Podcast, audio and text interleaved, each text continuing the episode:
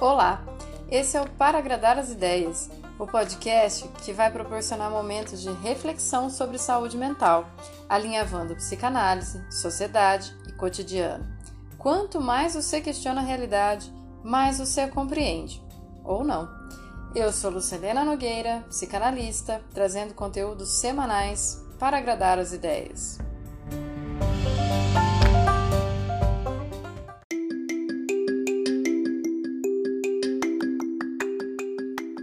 Episódio de hoje: Trabalho em equipe.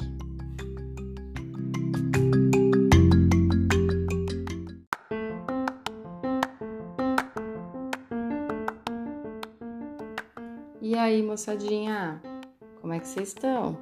Qual é a sensação pós-eleição? Chateado ou otimista? Foi difícil, né? Tanta gente indecisa, tanta falta de bons quadros, de gente confiável de verdade, tanta história mal contada ao longo dos últimos anos que deu uma desanimada na gente lá votar, né? Ou deu uma motivada em tentar provocar mudanças, né? Por isso, exatamente por isso, bem nessa reta final de temporada, eu achei importante a gente trocar uma ideia sobre trabalho em equipe. Afinal, viver em sociedade deveria ser mais ou menos isso, né? Várias vezes. Quando eu trago um tema aqui, o feedback é sempre assim. Vamos supor que eu falei de mulher. Mas e os homens? E os pais? E tal coisa? E outra coisa? Bom, gente, vai sempre ser incompleto, né? Afinal, apesar da gente estar na era do Google, eu não sou o Google. Nem sequer a Barça, lá longe, quem é da minha idade lembra, né? Não sou um livro cheio de respostas. Apesar de falar a partir de mim, eu sempre fico tentada a associar livremente essas ideias da minha cabeça com o que o mundo lá fora traz. Por isso que eu peço feedback para a gente continuar aliançando essas ideias. Vamos pensar. É, se a gente está falando de trabalho em equipe, todo mundo que já procurou emprego na vida e não nasceu autônomo nem herdeiro já teve que dizer numa entrevista que era bom em trabalhar em equipe porque sabe que é isso que se espera. Desde lá do maternal, quando te ensinaram a dividir o brinquedo, não por alguma razão, mas só porque era o mais bonito a fazer. Não era? Ninguém nunca te repreendeu assim? Ah, que coisa feia, empresta pro amiguinho. Ou, ah, dá pra ele, ele tá chorando. Já, né? Você nem sabe, mas é Kant fazendo a nossa cabeça. Deixa pra lá que isso é outra história que significa ser bom em trabalho em equipe? Ser aquele que sabe mediar conflitos e acaba confundido com o que bota panos quentes? É aquele que sabe liderar e toma frente das situações antes que a bomba exploda, ou às vezes sem nem considerar os outros? É aquele que ouve todos os pontos de vista para chegar num ponto comum, mas nunca dá a própria opinião? Ou é aquele que não dá trabalho, não enche o saco de ninguém, mas passa despercebido. Tá vendo como não tem nenhum papel perfeito? Então, não tem como esperar também que eu consiga falar dos outros pontos de vista que não são o meu. Quem acompanhou toda a temporada sabe que eu sempre vou voltar lá na infância. A nossa educação está muito voltada a selecionar o melhor, do que tira 10 na escola ao mais educado ao que venceu o vestibular até o que paga o maior condomínio para viver murado pensando que está no luxo, sem se ligar que do lado de lá do muro ainda é problema dele. O nosso narcisismo, nossas identificações, nossos medos, nosso ego sempre pensa por unidade. Eu, eu, eu, meu, meu, meu. Eu estava certo. Aquele cara que não entendeu direito. O meu projeto era ótimo, pena que eu não fui escolhido. Justamente comigo, minha mãe é chata, as outras são mais legais. Ou o meu pai é perfeito, o seu é que não te educou direito. Enfim, como é que a gente fala que trabalha em equipe se só sabe pensar individualmente? Vamos fazer uma viagem? Eu adoro, mas como a gente não tá podendo de verdade, então vamos na imaginação mesmo, tá? Vamos imaginar que a gente tá indo para um deserto a gente está em algum lugar, vai passar o dia no deserto, tipo das 8 da manhã às 8 da noite. Estamos em 20 pessoas. Essas 20 pessoas, cada uma delas vai poder escolher dois objetos. Tá? Eu vou passar uma listinha, vocês vão escolher dois objetos. Vai ser muito legal quando vocês contarem no Insta de verdade, sem roubar, sem mudar de ideia, quais foram os objetos que vocês escolheram. Vocês vão entender no final. Posso seguir com a lista? 20 pessoas, cada um escolhe dois objetos, o que significa que tem objeto repetido. Lista: água, chapéu, protetor solar, pinça, toalha de piquenique, bolacha de água e sal, bolacha recheada, celular, rádio de pilha e álcool. Pensa aí de verdade. Dois. Sem roubar, sem roubar, escreve no papel, depois você me conta lá que eu vou deixar uma caixinha de pergunta hoje. O que, que era essencial para você levar? Confia na tua escolha, hein? Mantém. Agora eu vou te contar o que, que rolou na viagem. Dessas 20 pessoas, uma delas era criança, e como toda criança tem muita energia, acabou saindo correndo um pouco na frente e ficou maravilhada quando viu um cacto. Achou inevitável encostar no cacto. O que, que aconteceu, moçadinha? Sim, saiu com a mão cheia de espinho. E aí? Alguém aí tem uma pinça? Não? Poxa, a criança, a criança tá chorando. Empresta uma pinça. Ai, ninguém pegou? Beleza, tá. Então, álcool. Pelo menos para manter a área limpa, né? Porque vai ter que esperar.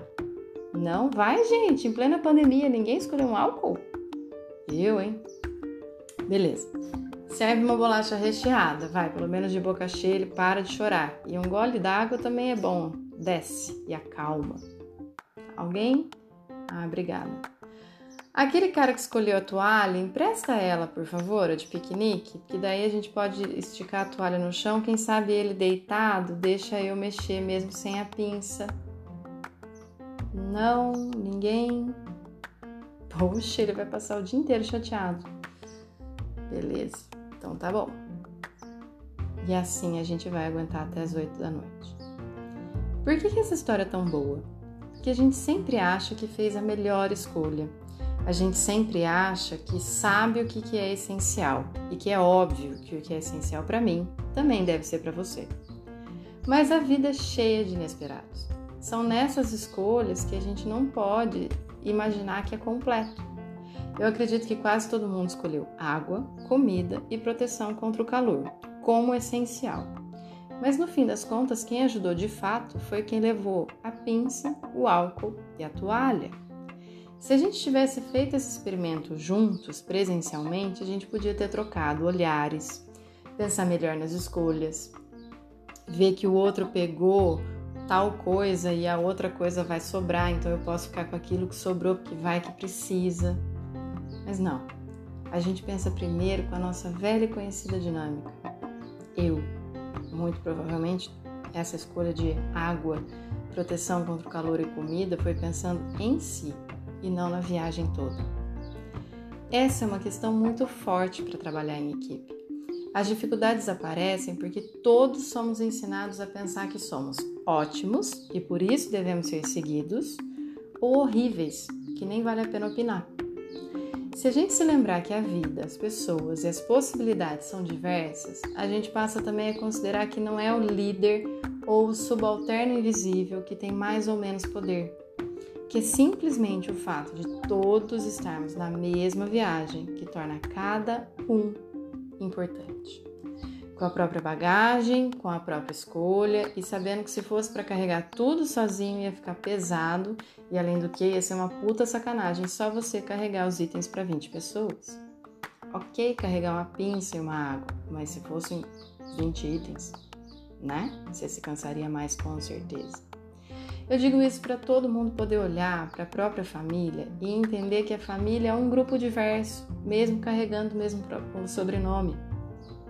Que cada um, apesar de partir do mesmo lugar, vai ter experiências, às vezes não contadas, mas que diz de uma unidade, que precisa ver troca, precisa fazer ponte.